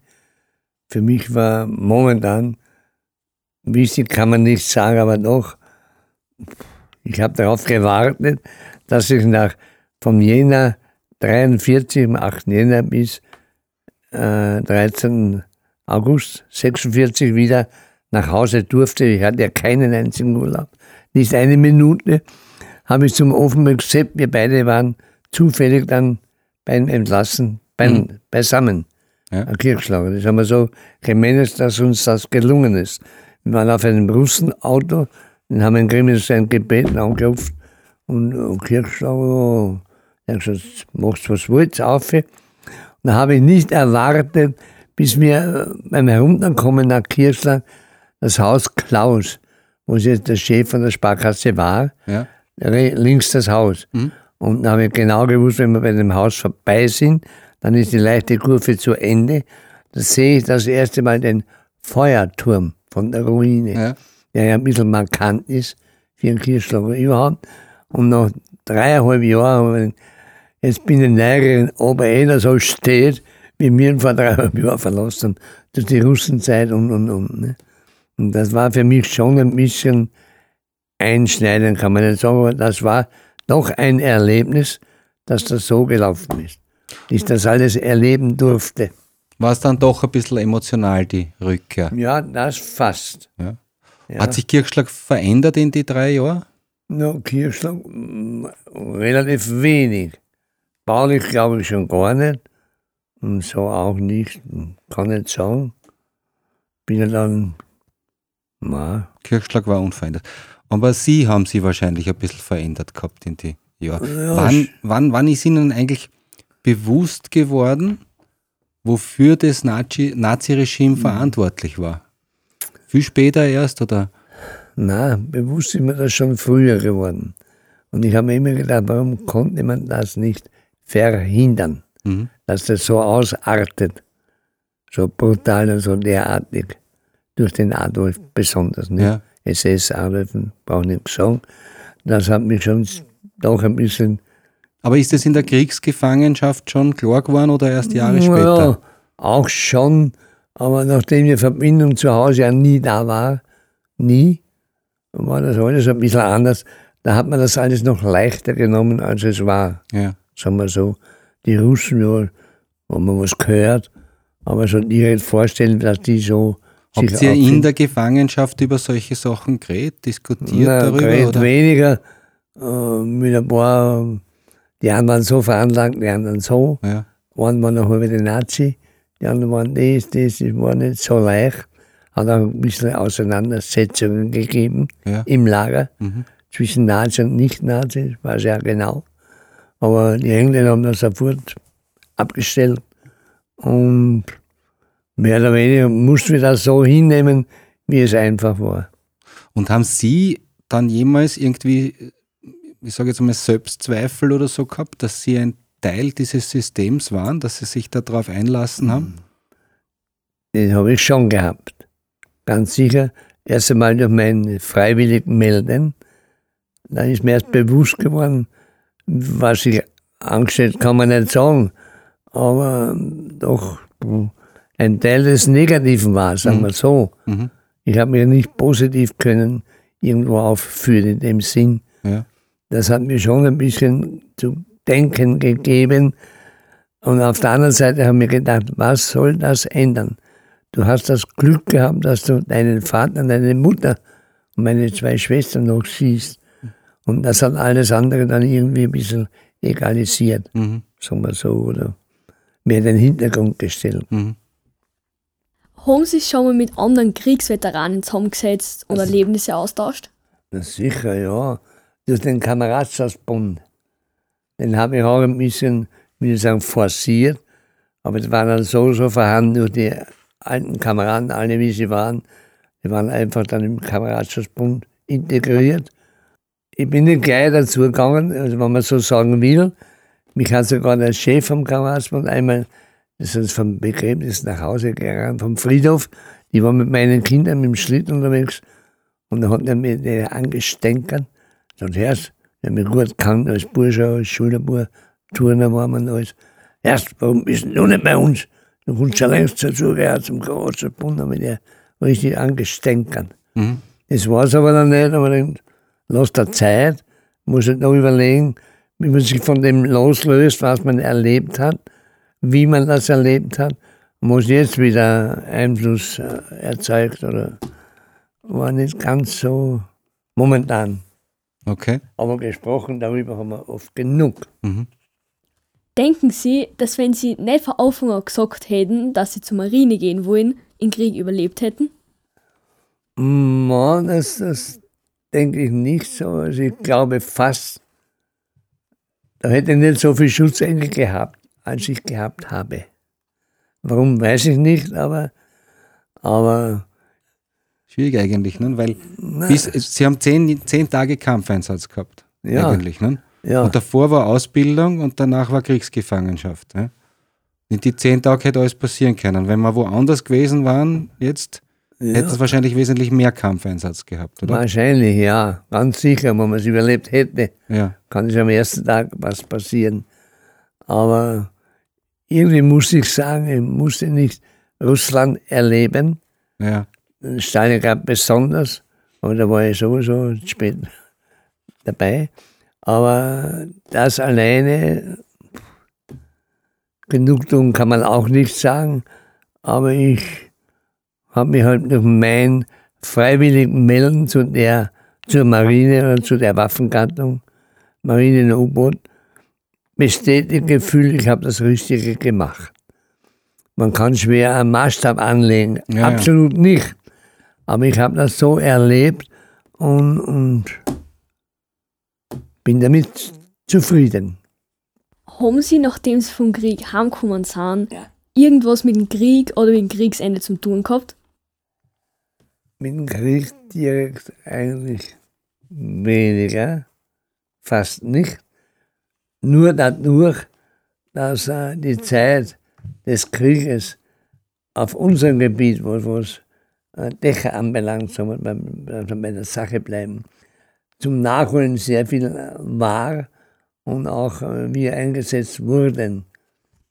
Das stimmt schon, aber Also wahrscheinlich hat das auch, einfach mehr Arbeit wahrscheinlich hat das auch eigentlich geholfen, dass man, dass man das alles verarbeiten kann, ja. weil Sie ja eigentlich gleich wieder im Ja, elterlichen es- Betrieb zum Arbeiten angefangen haben, oder? Ja, das war äh, schneller weg, äh, gewischt kann man sagen, schneller weg gedacht, als man geglaubt hat. Ja. Ich habe keine Zeit gehabt, also hm, was Zum war Nachdenken. was war da? Gehen wir, gehen wir. Der Vater war sowieso ein Streber ersten Ranges und er hat nur Kassen. Gehen wir, gehen wir.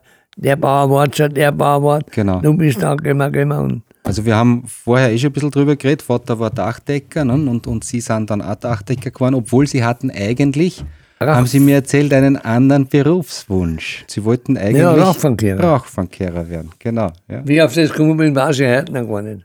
Aber der Vater hat das nicht zugelassen. Ich habe ne? nicht einmal gehört. Das, so war das damals. Wenn Sie, ich das gesagt hätte, hätte ich schon nicht gehabt. genau, Sie sind wahrscheinlich gar nicht gefragt worden, sondern Dachdecker Nie. war vorgegeben, sozusagen. Ne?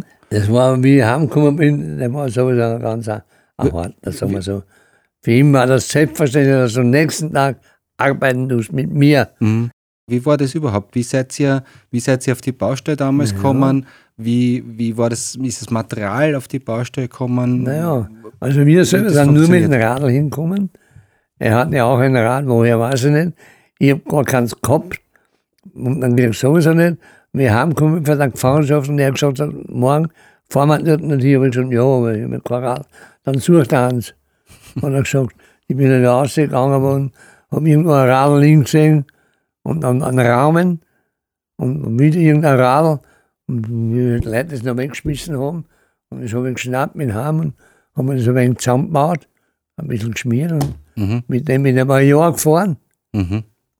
Ich weiß bis heute nicht, wo die Teile her waren. Also das heißt, ihr seid mit dem Radl auf die Baustelle gefahren, in der Früh und auf Nacht wieder zurück. Zum Großteil, lang nicht immer. Und dann dazu war es so bei uns, das war der Brauch von ihm her, vom Vater. Er war ein totaler Ziegeldecker, Mhm. aber auch Eternit, weil er sich auf einen Bruder hat machen müssen. Und der war so, wir hatten ja nur ein Werkzeug, ein Handwerkzeug. Mhm. Es hat ja keine Trennscheibe, aber überhaupt keine Maschine gegeben. Nur ein Hammer und ein Bruck, wo man drauf die Ziegel bearbeitet hat Ja. und einen Ziegelhammer. Und ein Köln, eine Kelle Ja. und alles andere. Einen Rucksack, Im Rucksack wir mitgehabt eine Sandreitner und ein Holzschaffel. Mhm. Da habe ich heute noch ein Schaffel daheim. Und ich habe mir so, bevor ich in Pension gegangen bin, von, von Hochleikirchen, von Mindermarkt, den habe ich gut kennt, neu machen lassen. Die habe ich heute noch daheim. Also ihr seid, 60 Jahre. ihr seid mit dem Radl dort hingefahren, das Material war schon dort, das haben die... Ja, die, die Leute haben zum Großteil das Material sich selbst besorgt. Okay. Und einige haben selber Ziegel gemacht, in Stabach Das überhaupt. heißt, ihr wart ja dann quasi nur, Nur fahrend, fahrende Gesellen sozusagen, oder? ja, so könnte man es auch nennen, Ja. ganz sicher. Und können Sie sich in Ihrer Zeit als Dachdecker an eine, an eine oder mehrere spezielle Baustellen erinnern? Ja, da gibt es einige. Eine ganz besondere haben wir in Salzburg, in Elsbetten, wenn es wem was sagt, ein Stadtteil südlich von Salzburg, Elsbetten. Das ist ein Villenviertel. Mit dem Radl sind sie aber nicht hingefahren. Nein, das war ja weit später.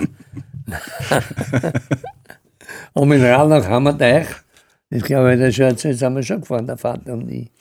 Das ist Lockenhaus sind 16 Kilometer und vier nach Hammerteich. Da ist eine neue Schule gebaut worden und die mussten wir eindecken, da hat es keine Doktor gegeben. Der Vater und ich haben die Schule gedeckt. Da sind wir alle da mit Rad von Kirschland nach Hammerteich, von Hammerteich nach Kirschland.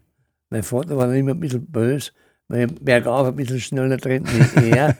Jetzt war ich früher daheim, meine Buben, meine Holler auch. Und wir müssen allein fahren. Das hat mir ein paar Minuten vorgehalten. Was für besondere Dächer, sagen wir Ja, mal, in das unserer Schloss Umgebung Bernstein hat mich gleich mehr so erlebt wie ich. Auch kein Dachdecker. Mhm. Erst einmal habe ich persönlich Handys sehr, sehr viel gemacht. Ich war nie, schon im Büro, war ich immer. Aber nur zu der Zeit, wo die anderen schon geschlafen haben. Mhm. Und oder in der Früh ganz zeitlich. Ich habe nichts versäumt am Dach. Und ich war immer bemüht, dass mein persönlicher Einsatz auch am Dach, es muss ein bisschen geschwommen an, weil es ist ja so, wenn du bemühst, machst du was Gescheites, wenn du ein paar Jobber hinschickst, die machen nicht das Gescheite. Ja. Und das habe ich immer bemüht zu machen. Und besonders am Schloss, weil das extrem war. Das hat die Besitzerin sofort überzogen, kann ich auch nicht sagen, aber nicht gespürt, der will mir helfen. Mhm. Weil das war ja eine Ruine mehr oder weniger vom Dach her. Ja. Die Mauern sind heute noch gut. Aber das Dach war vernachlässigt vom Vorbesitzer, vom Herrn von Almaschi, ungarischer Adeliger. Und der hat das Geld zu was anderes braucht, nicht das Dach. Aber wenn sie überall reingerannt, die Flecken gehabt haben, haben müssen den Seidel holen. Den Vater und mich. Mit so haben wir das wieder geflickt. Sind Sie jemals vom Dach runtergefallen? Leider ein paar Mal. Ein paar Mal. Aber da habe ich auch noch hinten anhängen. Was? Ein, Ein Schutzengel. also ein Schutzengel, ja, das war halt, glaube ich, eh die nächste Frage, oder? In Schlagbeinsöbern haben wir gearbeitet. Ich, Chef und der Chef. Übertrieben. War halt, ja, mit vier Mann, zack, zack, und wir haben immer, immer angast. Bei uns hat es kein Trotschen gegeben, so wie heute stehen, schauen, das hat es nicht gegeben. Gehen wir, gehen wir, gehen wir, dann wir zum nächsten gekommen sind. Und ich will sagen, vor lauter Erholung, was weiß ich. Ich selber war schuld und dann haben wir Grüßt bekommen, weil wir keine Landen waren. Und bin bei, bei Überbrücken daneben gestehen mein Wohnhaus. Ich weiß heute genau wo. Und natürlich war ich schon unten. ja. Die Schiefer, die waren schon unten gedeckt, aber oben nicht. Oben und, und ich war ungefähr sechs Meter hoch, von der Dachrinne bis zum Boden. Da bin ich oben gezischt. Und bin ich unten gelegen, da will ich mein Gesell, eher Bernsteiner, gleich wie gemacht. Ja, das ist eh und, und, und. Haben mich nicht mehr rühren können. Wie ein, steif wie ein Bock haben, wir auf, ein- haben sie irgendein alte Tier dahergezaut und haben dann neben hinmontiert und haben mich da aufgekommen. Und irgendeine Rettung angerufen in Kirchschlag, Mhm. hat es uns keine gegeben. Und ist der Karl, den ich leider nicht kennt, ein Unikum bei der Rettung. Der Mann, ein Mechaniker, Meister, aber eine Spinne ist ja wurscht. Der hat zweieinhalb Stunden gebraucht, bis er von Kirchschlag nach Schlag gekommen ist. Eine Mediziner hat er immer gehabt. Na, was hast du denn gleich gemacht? Bist du da oben gefallen? also, schau mal, wir schnell ins Spital kommen, ich kann mich nicht rühren. Und das war der Fall. Und in Neuenkirchen, näherstes Spital, habe ich nur einen Gipsmeter bekommen. Ja. Gestreckt war in den OP-Raum, gestreckt. Na, was war Wirbelbrochen, oder? Ja, Okay. hinten war ein Wir- Wirbelbruch. Und haben gestreckt und dann Gipsmeter von da bis daher. Zack, zack. Das war's. Ein Wahnsinn. Aber 1958, haben Sie mir erzählt. Ja, hatten Sie einen Knie. Motorradunfall. Da. Und das ist deshalb erwähnenswert jetzt, weil Sie seit damals ein steifes Knie haben. Ja, steif insofern. Damals war es total steif. Ja. Und es hat ein Jahr gedauert, bis man überhaupt gesagt hat, du musst eine Rehab machen. War ein Jahr war überhaupt nichts. Ich war, weiß wie lange im Krankenhaus. Lang daheim, weil ich einfach nicht hab können von den Schmerzen. Und, und den Betrieb aber weitergeführt. Im Mund haben immer die Papiere, Kassenbuch und alles mögliche Aber im gebracht. Prinzip haben Sie ein steifes Knie seitdem. Total Wie, wie, steif. wie geht das? Wie kann man Dachdecken mit einem steifen naja, da, Knie? da habe ich noch nicht atmen können. Aha, Da war ich nicht fähig, das Knie zu belasten. ja schon, aber später dann schon wieder, oder? Naja, und dann bin ich von dort an nach einem Jahr nach Stollhof und ist noch Kassner Grandschloss.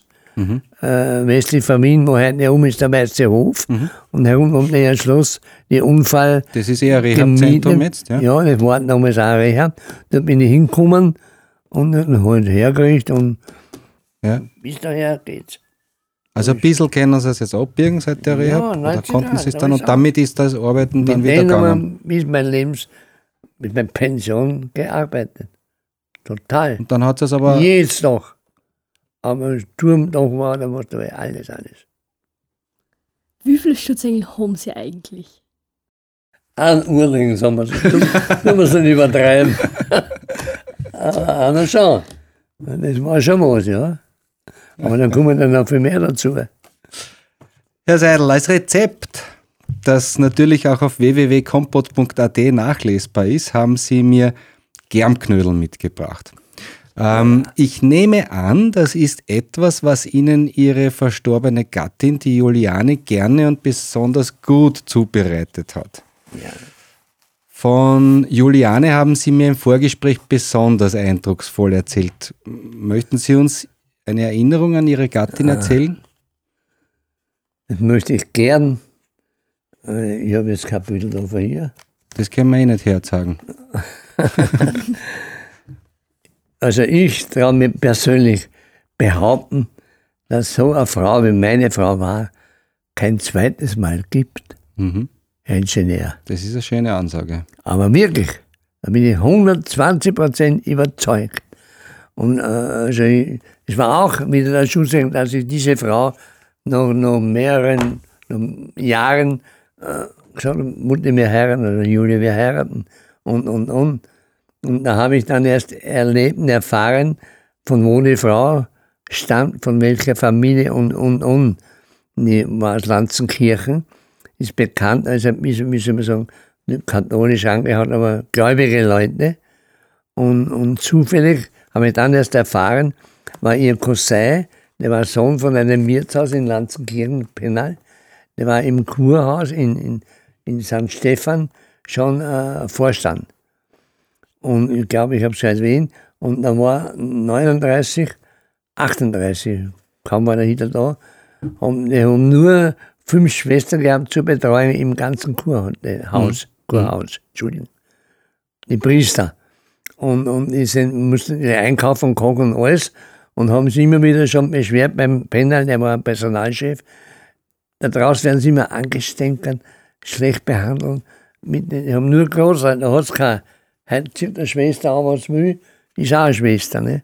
Hat es nicht gegeben. Jetzt haben sie schon sich gefürchtet, da einzukaufen. Und dann müssen wir uns was einfallen lassen und, und hin und her. Ja, und dann hat Zeit gesagt, Herr, Sie haben eine Cousine, die ist aus der Schule austreten, 14 Jahre. Die holen wir uns, die Jule von Lanzenkirchen. Und das hat er durchgeführt. Und ist sie dort gelandet. Und also ich könnte behaupten, aber ich muss gar nicht sagen, dass die Schwestern sofort, nicht sagen sofort, aber an zwei Tagen draufgekommen sind, was das für ein Maler ist. Da war sie ein Mädchen, wo ich schon 22 Jahre war. Ne?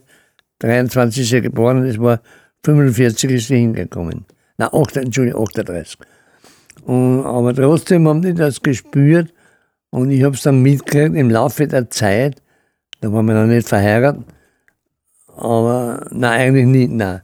Schon verheiratet dann, dass sie, wie soll man sagen, eine eigene, eine besondere Person war. Mhm. Und schon allein durch die Auszeichnung will ich fast sagen, weil sie musste von, von dem Kurhaus in St. Stephan weg, weil der gewisse Lothar Koteschka, das war ein Priester, der war auch im Kurhaus, der war aber vorher in Kirchstadt im Jahre 32 Kaplan. Mhm.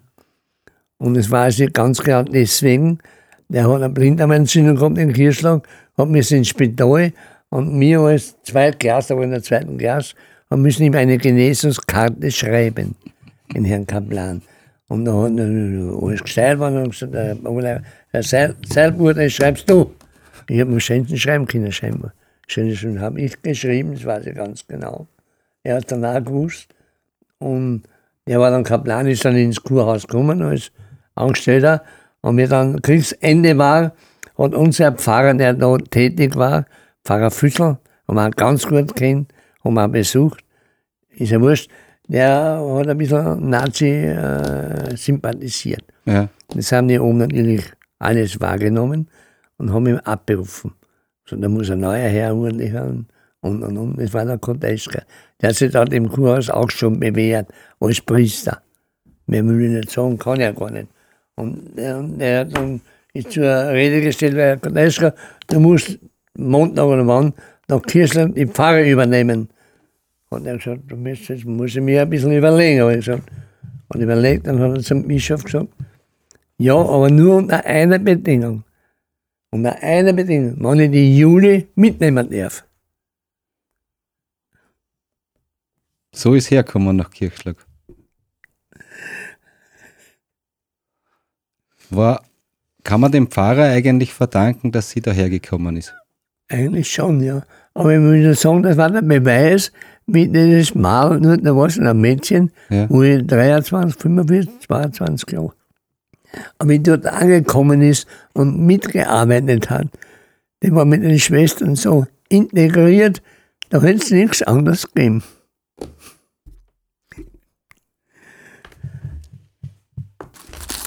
Und er hat sich auch im Pfarrhof dann so bewährt, wie sie jetzt verstorben ist, die Kirche war mehr wie früh. Und wenn ich heute noch mit Leuten spreche, die sie gekannt haben, es ist ja da schon viel Zeit vorbei, aber da gibt es nicht eine Person, die negativ sich über sie geäußert hätte. In den zehn Jahren, was im Pfarrhof war, oder acht Jahren. Weil da waren Ansprüche ganz anders wie heute. Nicht der Pfarrer Kechel, wenn man schon so nennen will, alles verschrien sowieso. Aber der hat den Herrn Pfarrer, wenn er nicht da war, er sitzt im Büro in der Kirche, bei allem, was gegeben hat, war die Jule da und sagt, wir sind alles perfekt gemacht. Heute ist Vincent Zeidel zu Gast im Pinkneu-Studio für eine neue Folge Kompott. Und bevor wir zum Schluss kommen, darf das Thema USC Kirchschlag, also der örtliche Fußballverein, nicht fehlen. Sie waren ja Spieler der allerersten offiziellen Mannschaft 1949 und bereits 1950 ist der erste Meistertitel nach Kirchschlag geholt worden, habe ich gelesen. Ja, ja. Ähm, welche Bedeutung hatte Fußball damals und heute für Sie? Damals ist es schwer zu erklären, weil der Fußball nicht so populär war wie heute. Durch das Fernsehen ist ja anders populär geworden. Aber wir hatten es einfach, sportlich muss was passieren. Mit der Monte ist war alles vorbei. Und scheinbar habe ich ein bisschen auch können, will ich gar nicht sagen.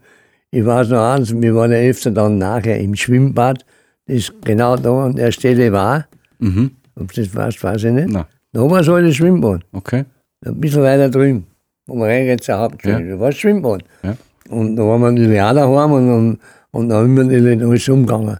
Weil wir sind nicht gesessen und haben geschlafen, da ist nur zack, zack. Und auch unter anderem mit dem Ball, ich war es heute noch x-mal, da haben wir Ball gespielt, wo am Platz war unten, ein bisschen war am Platz neben den, neben den Britschen und so weiter.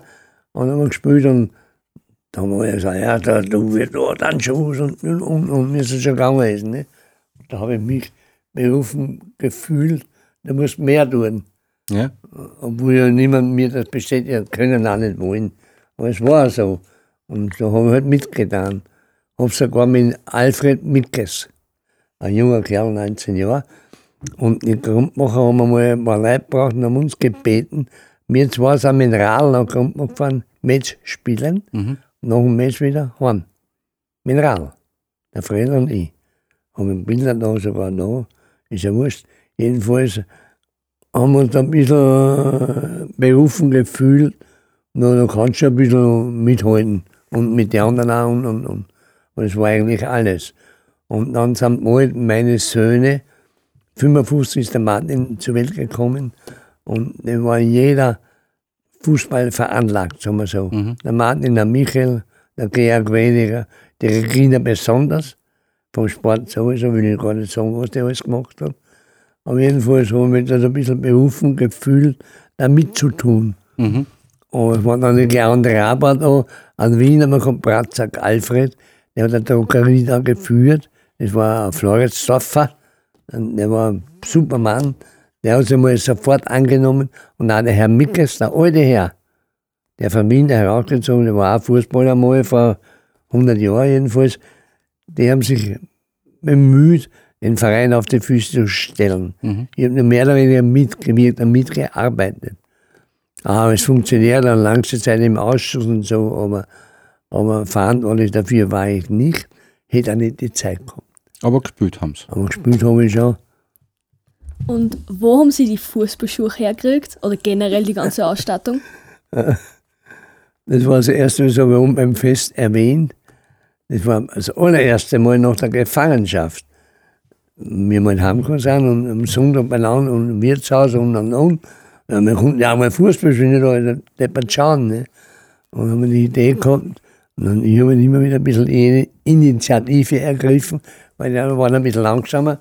Ja, wo? Ich na, da oben beim Mikro, wo heute Mikros ist, da war ein Wiesen vom, von, äh, von der Herdenmühle. Die Herdenmühle, markantes Gebäude, und da haben wir Wirtschaft dabei. Und die Wiesen bis zur Straße her.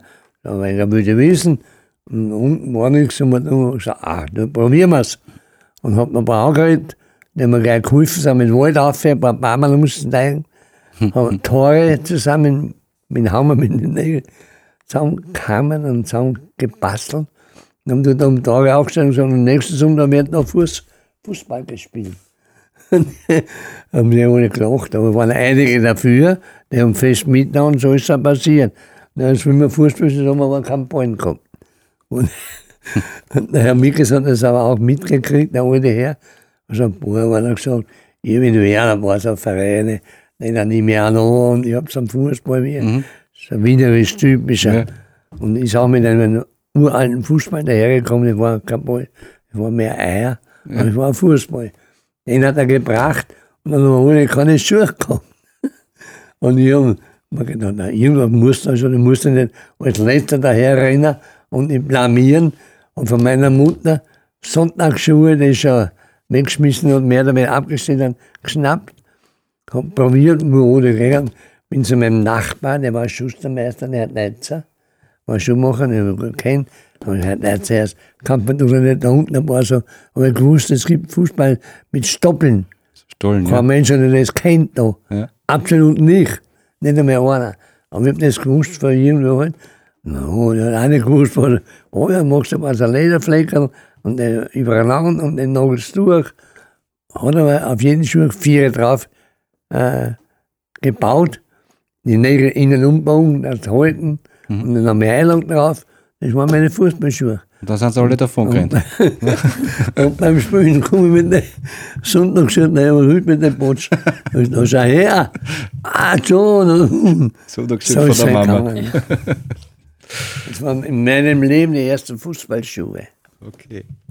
Ja, kommen wir zum Ende. Herr Seidel, Sie blicken auf ein bewegtes, man kann sagen ereignisreiches, bisher 94-jähriges Leben zurück.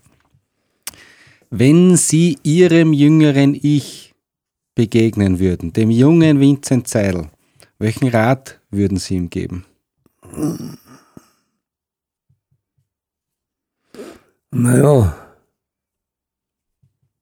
für mich war schon äh, wesentlich, dass ich das, was der Vater wollen hat, durchgeführt habe. Es war oft schwer, weil er war brutal hart und das muss und das gehen wir, gehen wir. Aber ich glaube, es hat mich ein bisschen geprägt. Mir kann nicht leicht was erschüttern. Absolut nicht. Und gläubig, das will ich auch anfangen, müsste man schon sein, dass man überhaupt überlebt, erlebt und, und, und. Das würde ich ihm auch empfehlen. Er soll nicht ganz daneben fallen, aber halt hauptsächlich das machen, was sie kehrt und nicht, was sie nicht kehrt. Bereuen Sie irgendwas in Ihrem Leben? Eigentlich nichts. Nicht einmal das Militär, die Dienstzeit, hat mich auch nicht, hätte ich nie bereut, weil es Gott sei Dank so gelaufen ist. Worauf sind Sie am meisten stolz? Auf meine Familie. Besonders, also ich will kein Kind herausheben, aber die Regina war einzige Mädchen, die war, kaum war sie auf der Welt, schon ein Junkerl. Kann man sich nicht vorstellen. Ein ganz ein kleiner Beweis, das wird ein bisschen abweichen von dem Thema. Aber ich habe müssen nach Wien zu der Firma nicht besorgen im Büro, haben sie einmal mitgenommen und habe gehört, das war im Herbst, in Wien gibt es einen Eislaufplatz, wir haben da nichts gehabt. Und wenn wir irgendwo hingegangen sind, habe ich gesagt, das Mal könnte sogar Eislaufen. Da war es aber vier Jahre alt. Ich bin nach Wien gefahren, habe sie mitgenommen, habe aber vorher bei unserem Scharner, weiß nicht, ob du den kennt hast, mhm. der Eisschuhe erzeugt hat. Ja. Sogar so weit, dass er die Wiener Stars alle mit den Eisschuhen Na, händisch. Internationale Stars sogar. Händisch, ja. Und er war da und das war ein ganz guter Kollege. Und ich gesagt, jetzt schaust du dir mal ein paar schnell ein paar Schuhe für die Regine. Was für den Schmarrn? Ja, dann schon für den Schmarrn. Ich frage mich, was kosten wir hm? Das hat er gemacht, wie er halt schon gemacht hat, war gar nicht billig, ist ja wurscht. Und mit den Schuhen, erste Mal, habe ich es mitgenommen nach Wien und man das fahren wir mal auf ein Eis, ich war ein bisschen Eis laufen können, dann fahren wir mal auf ein richtiges Eis, weil das hat es halt auch nicht gegeben, mhm. ist ja durcheinander, ist ja wurscht. Und habe sie mitgenommen, nachdem ich die Firma besucht habe und erledigt habe, und habe sie hingesetzt, heraus, war eine Bank, und so, da bleib sitzen, ich habe mir die Schuhe angezogen, da bleib sitzen, ich komme gleich, ziehe mir meine Schuhe an, versorge sie drinnen und dann fahren wir Eis laufen. Ich habe mich beeilt, schnell Schuhe haben, die erste Strafe, komme raus und sehe keine Klina. Der war fort. Vier Jahre alt. Ein Quadel, das ist mir sofort aufgefallen von der Mutter, ausstaffiert natürlich. Aber eh, primitiv, aber alles bestens. Da hat nichts drin bei uns. Ich finde nicht mal, die Mutter schon war. Dann musst du wieder machen. Muss ich hin zum, zum Kassier oder Polizei holen. Ich sehe den nicht. Und von lauter suchen sie, da sind ein paar hundert Leute, wie es in der Wien schon ist, tanzen, super, Eis, Eis. Und, und sie ist ein Haufen. Auf einmal, da unten ist der Schmarrn. zwischen den Leuten, perfekt Eisläufer, ist der Schmarrn aber wir haben ihn umzischt, wir waren dort nach war. Ja, das war der Beweis, dass sie Talent hätten zum Eislaufen. Ja. Unter anderem. Dann hat er ihre geholt und geschimpft mit ihr, aber sie wussten, ich bin nicht noch was wissen. Dann muss man wieder leben. Dann dazu in so einer Zeit, wo ja alles anders war wie heute. Ja. Kein Internet, kein Handy, nichts gegeben, gar nichts. Ja. Aber das war schon prägnant. Sie kommen ja jetzt jedes Jahr in die NMS Kirschlag. Was möchten Sie den jungen Schülerinnen und auch Schülern auf deren Lebensweg mitgeben? Na, so ähnlich wie ich eh schon erwähnt habe. Also ich würde den, meine, ich traue mir das sogar an erste Stelle stellen. Ich würde den Glauben nie vernachlässigen. Was ist eine Erfindung der letzten 100 Jahre, die Sie am meisten fasziniert? Auf keinen Fall das Handy. Na, zu jedem, egal wo, wir was waren, aber für mich ist das Handy, ist ja blöd ausgedrückt, ein Teufelszeug. aber die maschinelle Entwicklung, besonders in unserem Beruf, und was man auch so hört, es wird sich alles verändern, wir lesen es, die werden nicht mehr braucht, das, das, und alles wird anders und, und aber ein Tag muss nicht mehr aufhören und muss das verlegen. Ja, ja. Wird es keinen Computer geben der- oder keinen Roboter, der das alles perfekt macht. Herr Seidel, zum Abschluss. Ein Wunsch, ein Anstoß oder irgendetwas, was Sie uns mitgeben wollen? Bleibt so, wie es seid. Vincent Seidel, danke für das Gespräch. Danke, danke. Danke, dass ich auch dabei sein durfte. Das freut mich besonders.